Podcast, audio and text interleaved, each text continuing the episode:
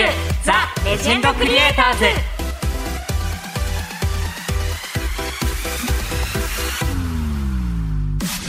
こんにちはムテキングザ・ダンシングヒーロームテキ役の真城健太郎です皆さんこんにちは、ナオミ役の戸所あずさです。ムテキングザ・レジェンドクリエイターズこの番組はアニメ界のレジェンドをゲストにお迎えして日本のアニメの歴史を深掘りしていくラジオですそして同時にテレビアニメムテキングザダンシングヒーローの楽しさをお伝えしていきます。はいまずは番組に届いているメールの紹介からいきたいと思います。お願いします。はい、えー、田所さん真城さん、はい。こんばんは。こんばんこんばんは。は、えームテキングザ・ダンシングヒーロー毎週見てます。うん、今期のアニメでは他にないちょっと異色の作品で、確かに。えー特にノリノリで楽しくなれる傑作だと思います、うん、えーそれはきっと音楽によるものだと思うのです、えーオレンジレンジさんのオープニングも最高ですが僕は、えーエンディングのカルマさんの希望の歌が大好きになりました、うん、えー楽しさ最高の本編の直後にこの歌が流れるとなぜか感動して涙が出てしまいますうん、ダウンロードで即買ってしまいましたとのことですうん。あそうラジオネームアンラッキーマンさんあ、ありがとうございました。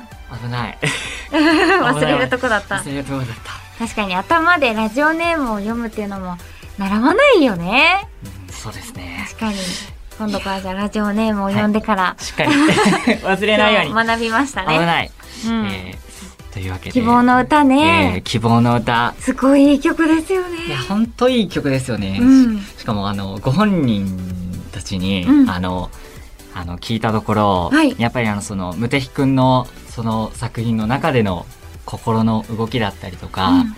あの実際自身とあのムテヒ君がすごい似てるなって感じるところがあったからこそあの作曲うんがはかどったっていうふうにおっしゃってて、そうだったんですね。ねいやーいい曲っすよ本当に だからこんなにジーンとくるものがあるんですかね。最初聞いた時泣いちゃいまして、うんうんうん本当にもういい曲すぎてうん。で特にエンディングこう絵がすごいみんなハッピーハッピーな絵じゃないですかうん。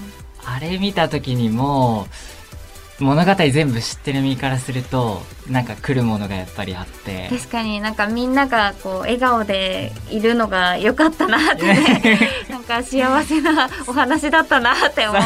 ですねうん。確かにね。オープニングもすごくムテキングらしいというか、うん。えーあのーカラフルで絵といえばあそうだ次の 続いてのメール。続いてのメールも。今作家さんからカンペを差し出されて、もう行ったり来たりして大変でしたね。じゃあいきます。はい。ラジオネームママラッチさん。真城くん田所さんこんばんは。こんばんは。え子育て奮闘中のママラッチです。へえーー男の子が生まれてまだ半年です。あらおめでとうございます。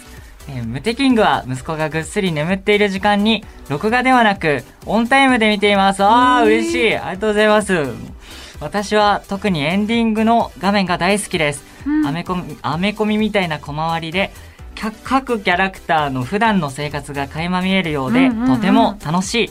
なんだか世界観が広がるというかムテヒ君の生きている世界が本当にあるように思えてきます、えームテキングの絵本当に素敵です。これからも応援していますのでアニメにラジオに頑張ってくださいいや嬉しい。めちゃくちゃ嬉しい。ありがとうございます。確かにママラッチさんのなんか語彙力すごかった。なんか、それって感じ。なんか広がるんですよ、本当に。そうですよね。この世界が続いてるんだなってなんうん。かこの描かれてる以外のちゃんと日常がみんなにそれぞれ存在してるんだっていう。うん。そう直美さんとかもそんなに出てこないじゃないですか。確かに毎回あの現れてはそうギャー大って言って体押していくとか。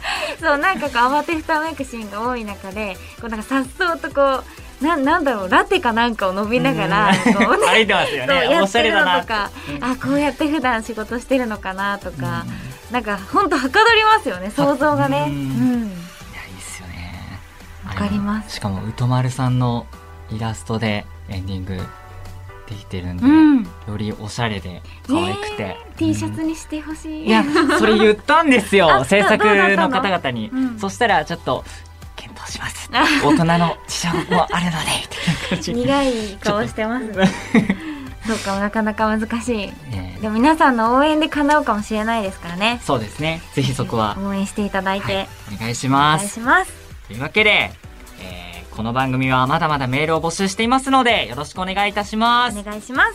えーではこれからの時間僕たちと一緒にラジオで踊りましょうムテキングザ・レジェンドクリエイターズ。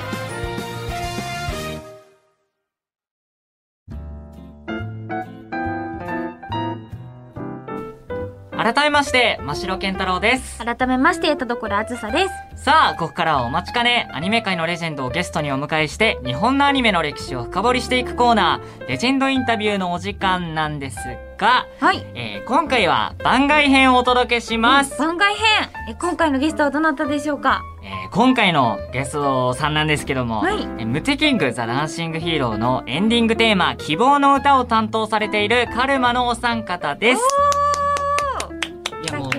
話してたからねちょうどいいですね。いやしかも同世代なんで、3人が一つ年が上なんですけど。カルマさんが？そうなんですよ。ええ20歳。20 21歳。21ですね。21歳で、そうなんだ。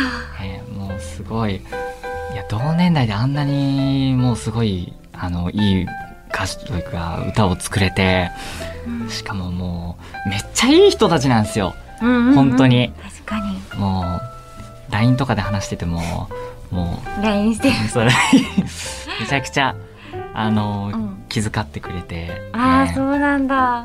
いい方だな友達のインタビューいつもよりじゃあ話してるかな。えいや そこはちょっと期待しないでいただきたい。話してるかなは怖い。怖いな。というわけで、い。えーまああのカルマの3人から曲のことだったり、えーいろいろ詳しく聞いていきたいと思います、えーそれではお聞きください。レジェンドインタビュー番外編です。どうぞ。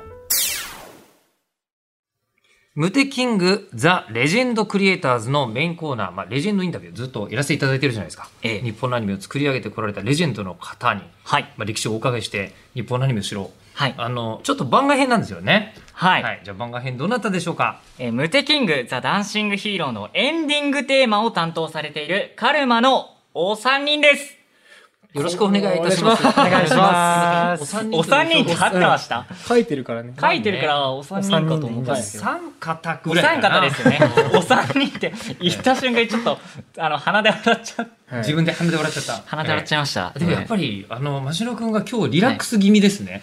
いや、もう、いや、全部終わって気が抜けたみたいな感じ ありますけど。そうね、今日ここまでのところで様々な企画やってて、はい。えーこのお三方と一緒にはいギターまではい。ね、はい。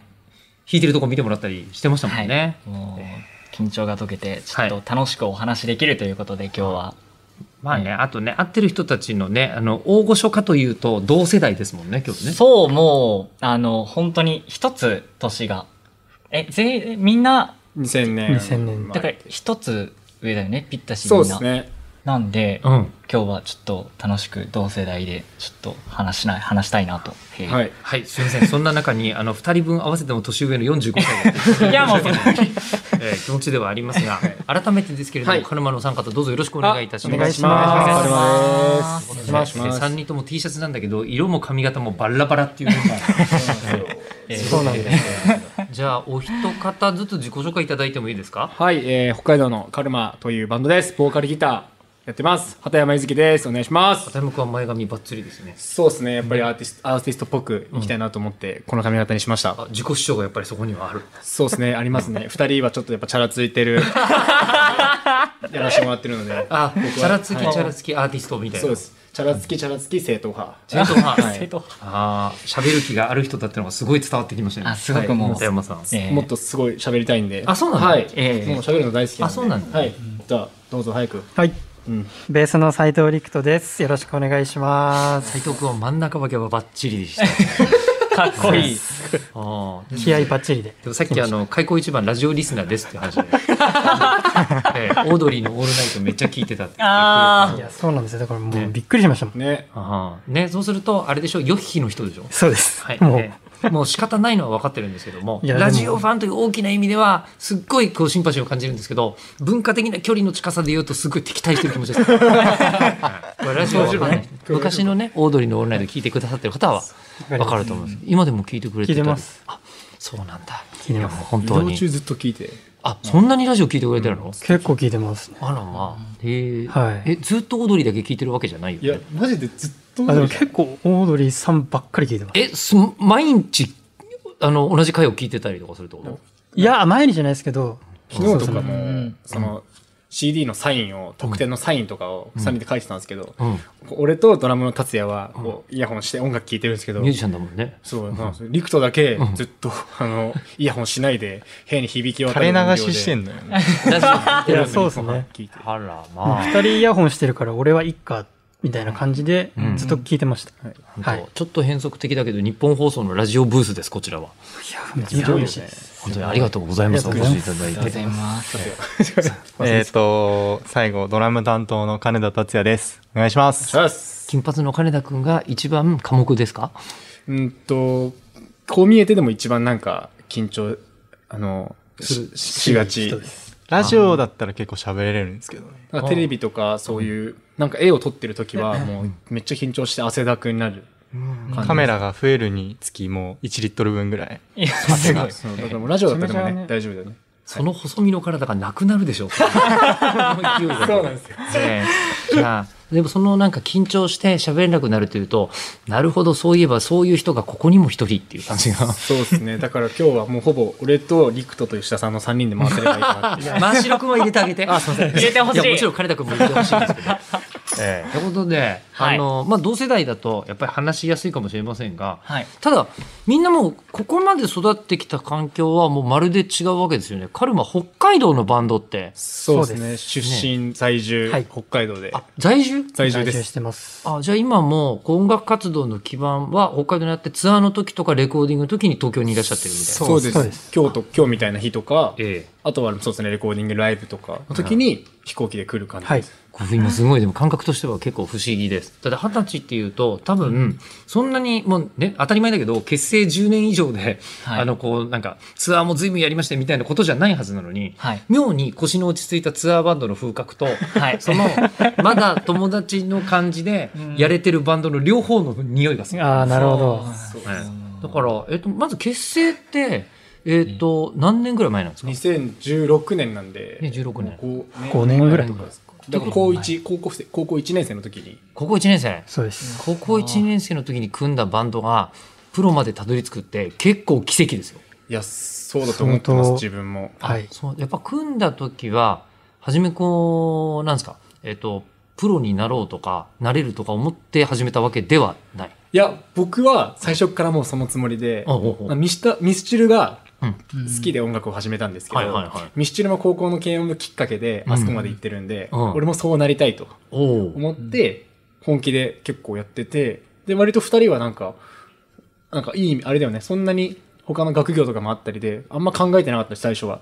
そうですね。最初は別に、プロへ行くのみたいなうん。そんな目指してるものではないと思って、まあ言ったらその学校祭で披露したりとか、まあ、趣味程度みたいなそんな感じの感覚ではいました。え、でも、そう組む時にもうプロになろうぜって言って組んだんじゃなくて、なんか、なんか組んだってことなんですか？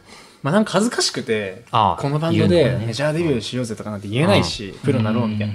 最初だ、最初だから普通にバンドやろうよみたいはいはな。いわゆいはい。るサッカーやろうぜみたいな感じでバンドやろうぜみたいな。そそういう誘われ方だった？いや違いますね。あれ？あれ？なんか証言に食い違いが早くあそうです。こういうとこちょっとあるんですけど、あ の説明すると、あの、はいはい中学3年の受験シーズンぐらいに、ん急に公園に呼び出されて夜。ほうほう。でもなんかちょっと不穏だよね。怪しい。やばいね、かね、だって、場所君そんな時呼び出されたらい、や、逃げますよ。絶対そのタイプだよね。はい。で、あどうしたんだろうなと思って行くじゃないですか。そしたら、僕以外に、このボーカルのゆずきと、あと2人いて、他にも。う。ん。で、行ったら、ますますね。ますます怖いですね。で、行ったら、そのゆずきがちょっとバンド組みたいんだけど、みたいな。で、俺、俺ら3人はもうパート決まってて、そう俺と、その他二人はリードギターと、うん。最初その達也じゃない、ああの、ドラムが。メンバーがいたりして、うん。うん。そんで、ドラムのやつは俺ドラム、で、ギターのやつは俺ギター、で、ゆずきはボーカルやります。うん。で、リクト余ったから、ベースね。って。そうなんですよ。で、ベースのこと何も知らないのに、そうだよね。そうでベースすら持ってないんですよ。俺らは自分のギター持ってたり、うんうんドラム持ってたりうんして、もう俺ら揃ってるんですよ。うんただ、リクト何も持ってないのに、リクトベースやって、っつって、えベースも、ベースってどんな音鳴ってんのみたいな。もうそこからなんだ。そうなんですよ。ベース知らなくて、うんで、なんかわかんないけど、あいいよって言ってしまって、で、次の日ぐらいにもうなんか揃えさせられて、無理やりね、自転車で中古ショップ行って、俺らは別にサポートする気もなかったんではい、自分のお金でベースとアンプベー買わせてスしょ、って、買ったのしょって、あの、アンプをカゴに入れて、うん。直で。で、そのままこう道路を走るってい。そううそう、しかもチャリンコだよね、今の走り方。やばい。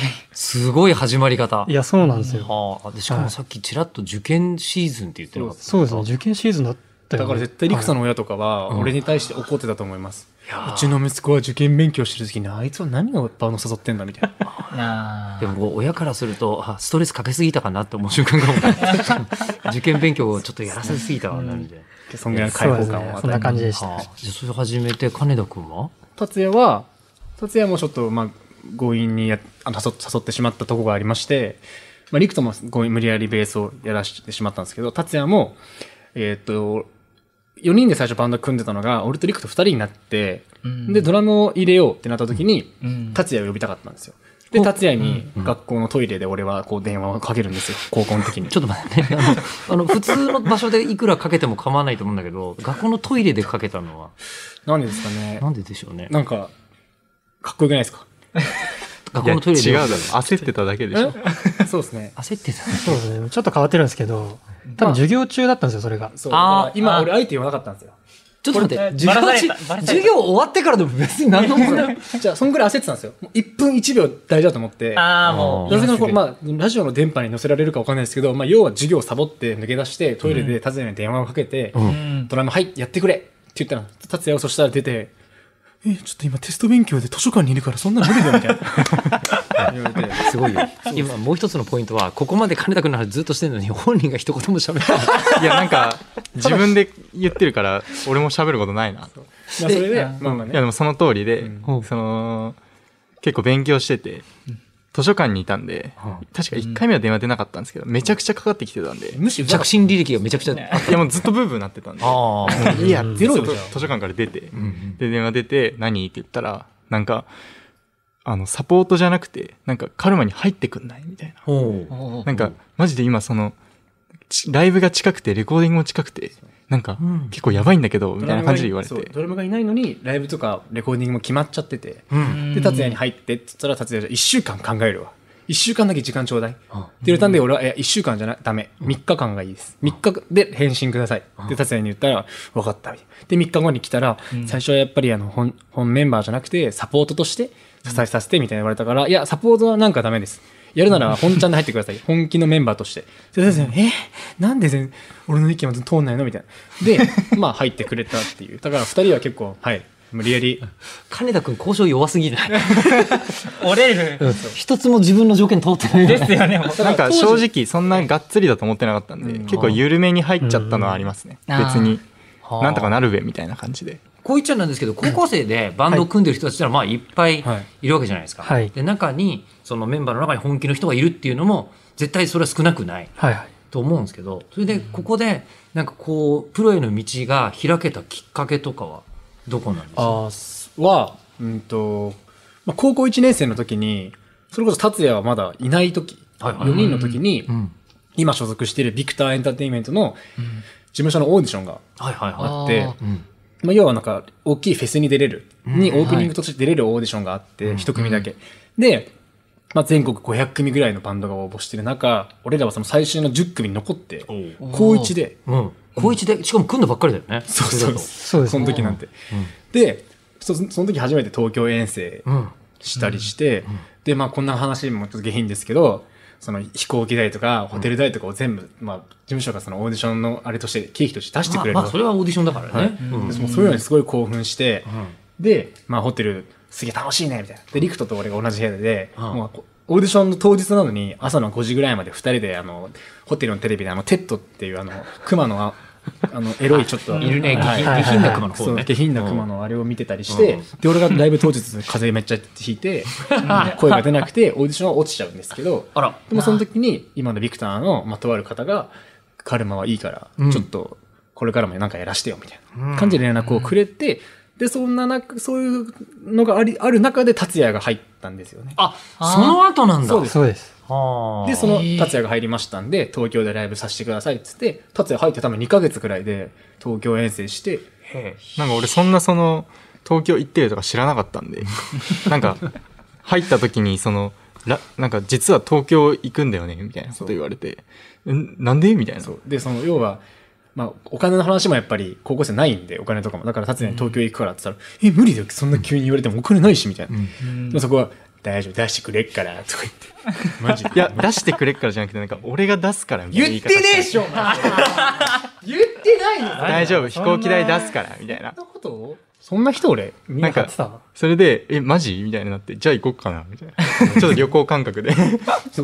旅行感覚かもしれないですけど、それこそ普通に図書館で勉強してた身が、電話がトイレからかかってきたことにより、でもトイレでかけるほど焦ってた理由は分かった、今。分かったんだけど、あの、かかってきて、もう2ヶ月後とかには、東京でプロのクオリティでトレとか言われるわけでしょ？そうですねレコーディングしろとか。え、それまで彼のこと何をやっていたの？いやでもなんかその、自分で言うのもあれなんですけど、多分平均よりはちょっと高めの高校にいて、ほんほんその偏差値が。うん。結構みんな真面目に勉強してて、自分もそのうちの一人で、うん。なんかあんまりバンドも音楽は好きだったんですけど、んそんなめちゃくちゃガチでやるつもりはなかったんで、うん。もなんか、ともとね、なんで知り合いだったかっていうと、高校のバンドを組んでたんですよ、達也が。うん。だから、その、高校別なんですよね、達也だけ。俺とリクと。はいはいはい。だから、あのーなんか郊外、郊外で、ライブハウスでそれこそ対バンしたんですよ。うんはいはい俺らが4人の時のカルマと、達也の高校のバンドとやったりしてたから、知り合いで。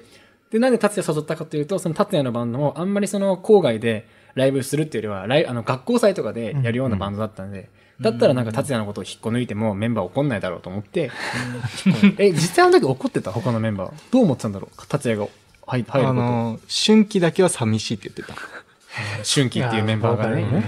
しかもまあそりゃそうよね。寂しい。寂しい。急にだって自分のメンバーい。なくなるってことでしょい。やでもやってたけどね、一緒に。でもそのやってて「ごめん抜けるよ」って言って抜けてみたらいつの間にかあの東京連れて行かれて じゃあプロの人とレコーディングしましょうみたいになるわけ。いや、そうなんですよ。はしかもなんかその、初めて行った時になんか、知らない人、あ、もう今は知ってるんですけど、その人、当時知らない人になんか名刺みたいなの渡されて、あ、はい、みたいな感じで、マジで何もわかんないまんま、ね。あの、めちゃくちゃドラム歴1年ぐらいの下手くそドラムを、めっちゃいいレコスタでやりましたね。でそういったまあ、はい。まあシンデレラストーリーですよ、うん。あえて。そうで,、はいでそのシンデレラストーリーの、まあ、間はいっぱいあったと思うんですけど今度はアニメの主題歌。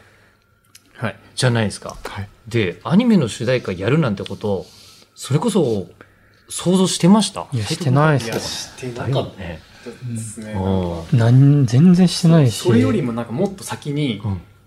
何かあるとかも、何かあるっていうか、まあ、順番とかはなかったんですけど、まずは北海道の、まあ、ローカルの CM をとか、そういう気持ちだった。ら、まさかの天下の、あの、アニメのエンディングをやる。うん。うんそんな、そんなマジでみたいな感じでしたね。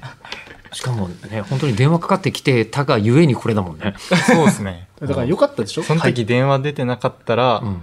多分あの、一生懸命学校の先生になろうとしてます。あで今回「ムテキングの」はい。でしかも、この作品って基本的にサイバーでした。ここまで見てるものを見て。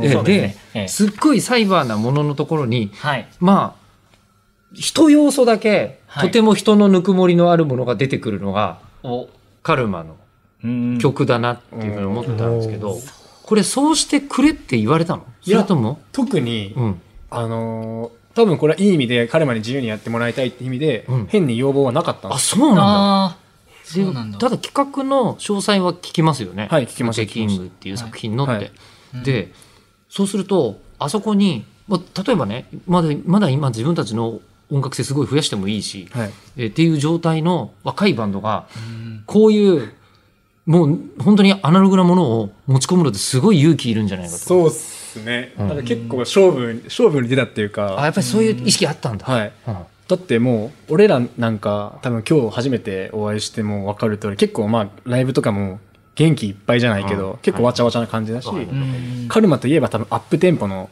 曲なんですよ。要はめっちゃ普通のバンドっぽいような。そんな俺らが初めてのアニメのエンディングタイアップが、まさかのああいうちょっとミドルテンポでしんみりとしたようなメロディーの曲。でも、それがやりたかったし、うん。そういうのが。う。ん。だからでもマジでアニメに超ぴったりだなって、うん。はい。ね、うん。本当に思います。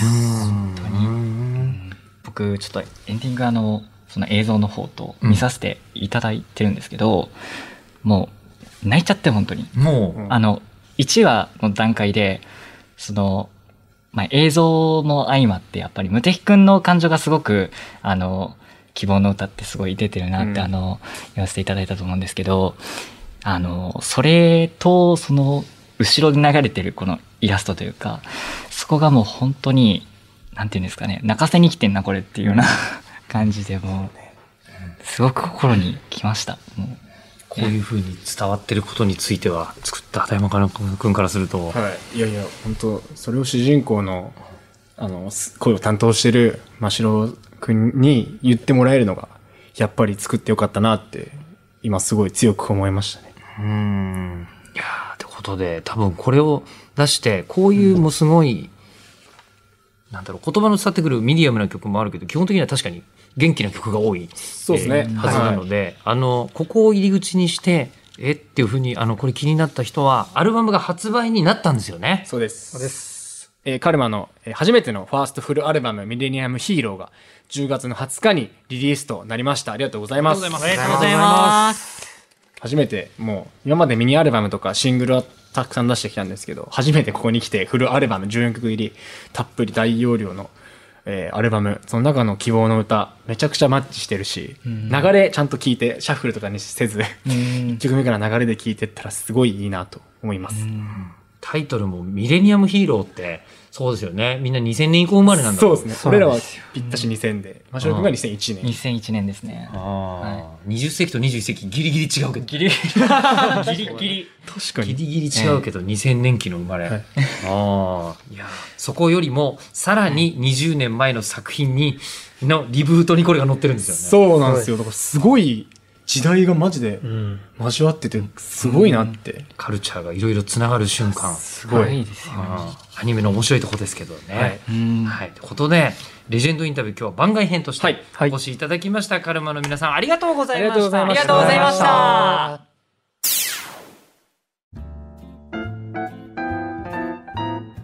おお本当になんかシンデレラストーリーっていうかね言ってたけどそうですね、うんもうぼ僕もなんか同じような境遇だったのでなんかすごいそうなの？いやなんやかんやでやっぱり、うん。あのカルマさんもやっぱ東京になん合宿だったりとかでこっち来たりとかはい。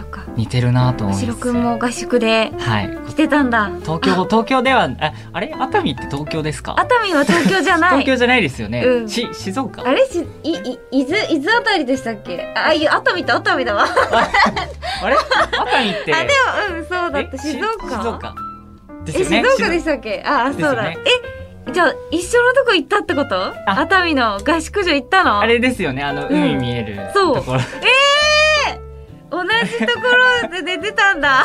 あいいや あえてか合宿審査とかあったんだねあこれも。ありましたありました。いそうだったんだ。やでもちょっと合宿審査のところでやらかしちゃってなんで？カレーこぼしちゃったんですよ床に。うん。取れなくって、しシミ取れなくってやばいと思いつつ存在を残そうとしたの、そういうわけじゃないんですけどまああのーカラマの皆さんもすごいあのーうんなんというか高校の時から、うん。まあ、バンドのメンバーを結成するというかあのゆずあのボーカルギターのゆずきくんに関してはもうギターとか始める時からというか結成した時からもうプロになるんだっていうふうに決めていたらしくかってこいい。かっこいいなと思って。本当にそれを実現してるのもまたかっこよすぎますね。それに巻き込まれた二人って感じ。なんかなってたんですよね。乗り気じゃないのが面白かった。そんなことあるんだって思いましたね、そうですね。うん。というわけでたくさん、あのいいお話聞けて自分すごい大ファンなので、うん自分にとってもすごい嬉しかったですし、希望の歌を歌っているカルマさんをあのたくさんの人に知ってもらえる機会として僕自身なんか、うん僕自身の話になっちゃうけど全部嬉しかったです。ね。うん。はい、素敵なインタビューでした前よりも真城くんもなんかすごい話せてたし なんかちゃんと入れてた。ちょちょっとだけ。ちょっとだけ。でもやっぱりやっぱり吉田さんが吉田さんがそうですね。でもすごい気さくな方々なんだなっていうのが伝わりました。はい。うん。いやーということでさあっという間に お別れの時間が近づいてきたんですがはいその前に、ムテキングザ・ダンシングヒーロー情報です。えームテキングザ・ダンシングヒーローは現在、テレビ大阪、テレビ愛知、東京 MX、BS 日テレで放送中です。また、各配信サイトでも見られますので、ご自分が契約している配信サイトで検索してみてください。詳しくは、ムテキングザ・ダンシングヒーローの公式ホームページをご覧ください。さて、番組ではあなたからのメールを募集しています。普通のお便り、ふつおた、この番組やテレビアニメ、ムテキングザ・ダンシングヒーローを見た感想、僕たちに伝えたいことなど、いろんなメールをお待ちしています。メールアドレスは、無敵アットマーク 1242.com です。えー、無敵アットマーク 1242.com です。えー muteki アットマーク 1242.com です。